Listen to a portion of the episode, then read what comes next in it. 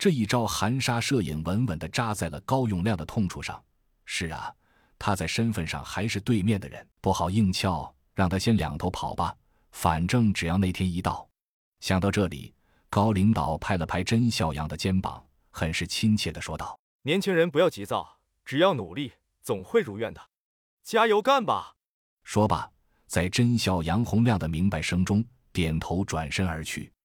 甄孝阳目送着高永亮回了领导车，心中估算着对方的话有几分是实话。以他的判断，对方至少已经对他淡化了敌意，转为拉拢为主要手段了。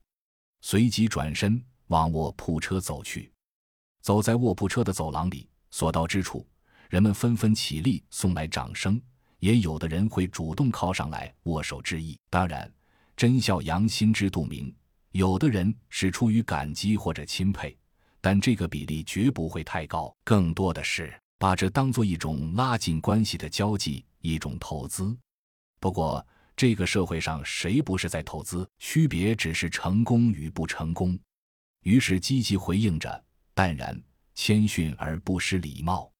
身后的洛奇和刘丽丽面带微笑地走着，看着他们都很开心。刘丽丽是因为看到自己爱的人优秀而开心。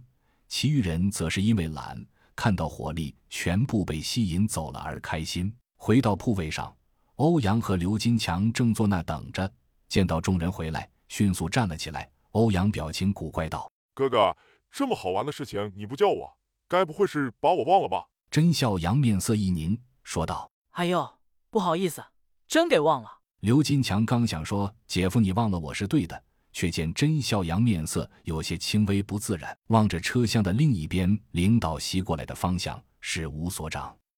吴所长微笑着和甄孝阳对视了三秒钟，脸上的微笑变成了欣慰的开怀大笑。许久才道：“你做的很好，出乎意料的好。”甄孝阳心知肚明，所长这是一语双关，但脸色上却显得很谦虚，近乎于谦卑，还带着一丝愧疚，甚至一丝疏远。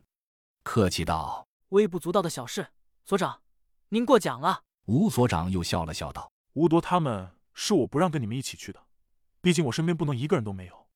那什么，晚餐时间我们那边要搞一个小型的庆祝活动，你跟我去参加吧。”这话前半段是把刚才的一丝不愉快接了过去，后半段就是赤裸裸的拉拢了。旁边人多耳杂，一时间想什么的都有。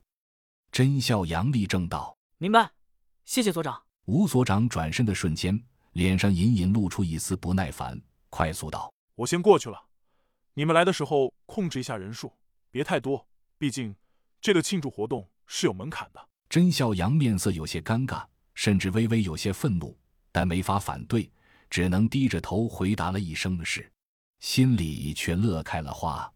跟着老戏骨，自己演技长得好快，现在需要做的就是等。吴所长已经接招了，剩下的就看对面的反应了。没曾想，对面的人没等来，却等来一个意外的人——隔壁隔挡的风骚女人。没见她老公，她自己一步三晃的走到甄小阳身边，一个妩媚的笑容后，伸出一根手指戳了戳甄小阳的胸口，语气极其魅惑的道：“帅哥，你可真够男人！聚会需要伴吗？我陪你去吧。”竟是主动来搭讪了。看来是想要跳槽，换个单位发展。